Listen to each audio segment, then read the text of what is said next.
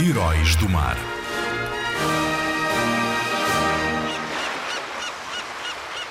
Gonçalo Velho Cabral, ou Gonçalo Velho Cabral das Pias. Foi um grande herói do mar. Tinha um nome muito grande e por isso ficou conhecido como Gonçalo Velho, desde novo.